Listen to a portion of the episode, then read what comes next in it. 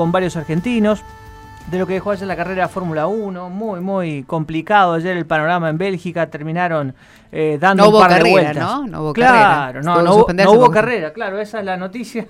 Dieron un par de vueltas, una transmisión larguísima y bueno, eh, ofreció la mitad de los puntos, así que bueno, se habla mucho de esto también en todo el mundo y entre otras cuestiones, eh, después hablamos también, Carlitos, de lo que viene para la selección argentina, porque ya empezamos a mirar el jueves el partido con, con Venezuela y la llegada de los jugadores argentinos a, a Caracas. Bueno, están cumpliendo años hoy Argentino de Merlo, Sí. ¿eh? Club del Ascenso, Gimnasia y Grima de Mendoza, ¿eh? y también hoy, entre los cumpleaños, tenemos el de Juan Ignacio Chela, ¿eh? tenista Sí. argentino ya retirado, y Andy Roddick, ¿eh? uno de los grandes. En algún momento estuvo número uno ¿eh? Claro, Eh, sí, en señor. el ranking mundial de los tenistas. Bueno, vamos a recorrer las calles a primera hora de la mañana, ¿eh? a ver qué es lo que está pasando. Móvil. Informa Matías de Filipis. Mati, buenos días, buen lunes. Muy buen lunes, Carlos, muy buen comienzo de semana, saludo grande para vos, para los compañeros así en la mesa de trabajo, obviamente el saludo también para todos los oyentes de la radio. Estamos eh, desde temprano, bueno, trabajando con el móvil en las calles de la ciudad, Carlos, y nos vinimos a un sector, a la costanera, santafesina, puntualmente eh, a la altura del CODE, es donde nosotros estamos y hace unos 30 minutos aproximadamente hubo un importante accidente vehicular.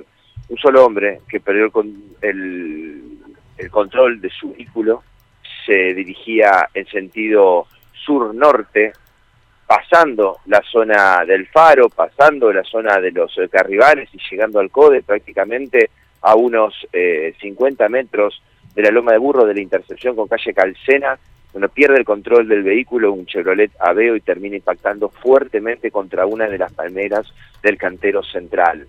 Producto de este tremendo impacto que dejó el vehículo completamente destruido, eh, este joven que conducía el auto, tenemos eh, la información y estamos en condición de, de confirmar que es personal policial que salía de su servicio se iba a descansar, bueno, y por eh, materia de investigación que en las próximas horas se llevará a cabo, bueno, tratarán de dilucidar qué fue lo que pasó, que perdió el control del vehículo. El auto salió del carril sur-norte por donde venía circulando, pegó en una palmera del carril central y terminó mirando hacia el norte en el otro carril, en el carril que viene hacia el sur, el carril que va hacia el faro, que va hacia la ciudad de Santa Fe. Es un Chevrolet Aveo gris que está completamente destruido, sobre todo en el frente y en el lateral del conductor, el lateral izquierdo. Bueno, vamos a entender cuál es el estado de salud en los próximos minutos de este conductor. Repetimos,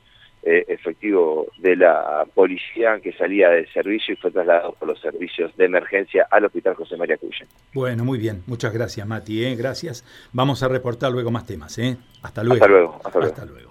Bueno, ¿cómo forma el equipo, María Silvia, hoy antes de las noticias? El equipo de Estilo M, como cada mañana, en la operación técnica, Fabricio Zaneta, en la producción periodística, Gustavo Alfaro, redes sociales, a cargo de Eugenia Ferrante y de Cristian Leiva, bueno, el móvil junto a Matías, que recién hacía su presentación, todo lo que tenés que saber de deporte, por supuesto,